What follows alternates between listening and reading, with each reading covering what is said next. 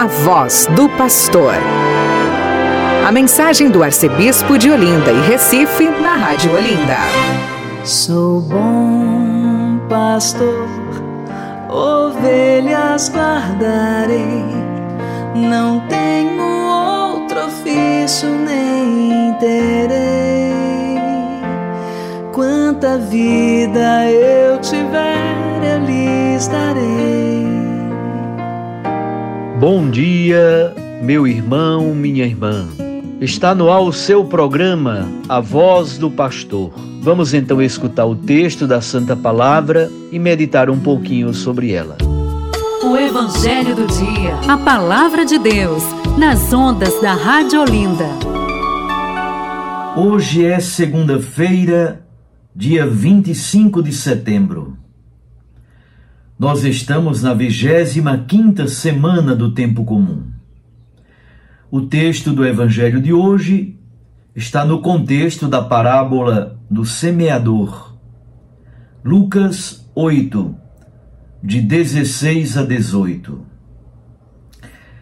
Naquele tempo, disse Jesus à multidão: Ninguém acende uma lâmpada para cobri-la com uma vasilha, ou para colocá-la debaixo da cama. Ao contrário, coloca-a no candeeiro, a fim de que todos os que entram na casa vejam a luz.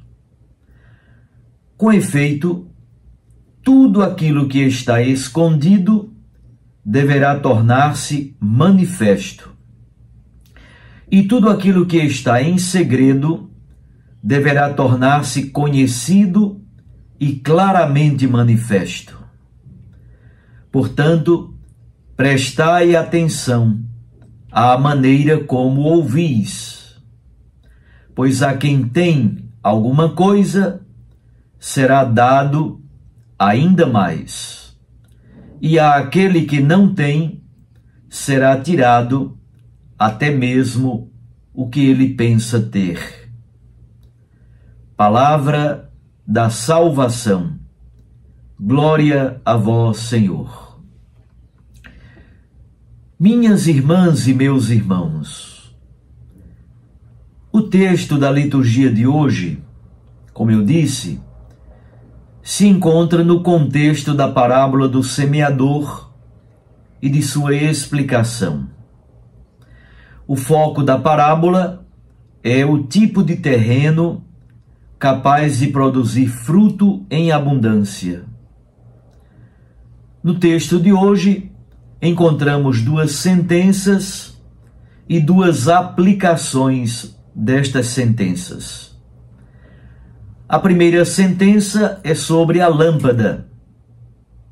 A segunda é a respeito daquilo que está escondido ou manifesto. O uso da lâmpada ou da lamparina reflete a situação das pobres casas dos camponeses, que, mesmo durante o dia, eram muito mal iluminadas. Praticamente elas não possuíam janelas.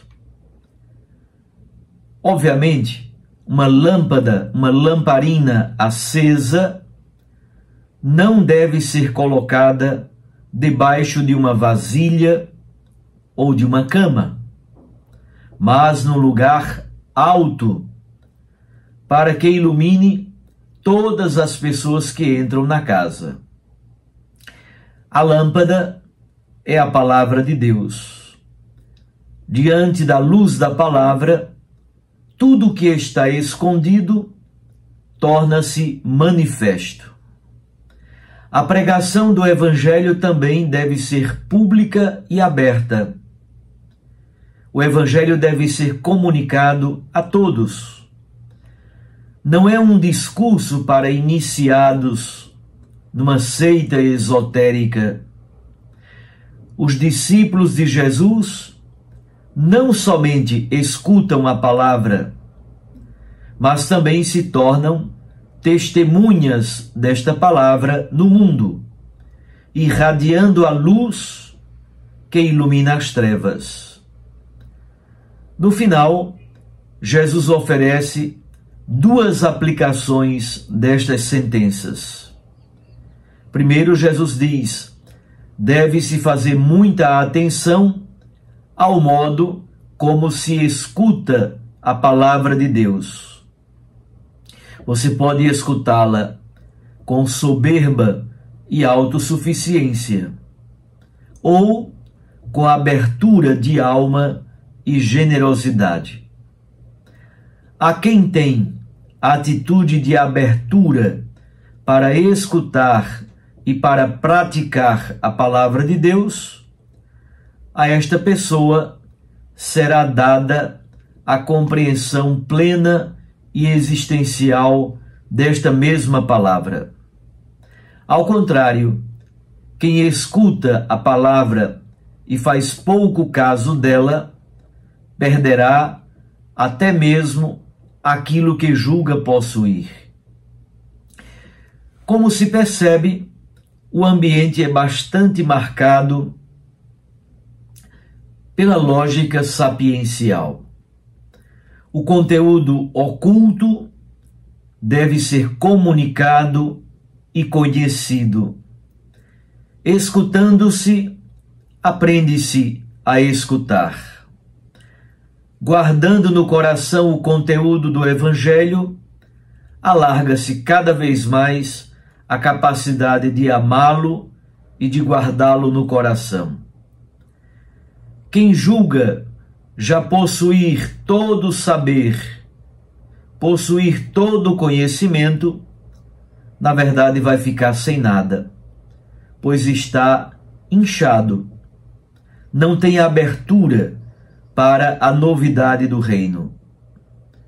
É tão interessante o modo como Jesus nos ajuda a compreender as parábolas e o conteúdo aí em torno das parábolas.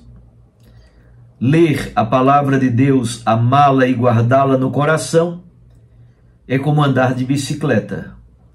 Quanto mais a gente anda, mais a gente aprende a andar. Quanto mais a gente nutre amizade com a palavra, mais ela se torna nossa amiga. Quanto mais nós guardamos a palavra, mais ela nos guarda. A pergunta final, portanto, no dia de hoje é: com qual atitude nós escutamos e acolhemos a palavra do Santo Evangelho?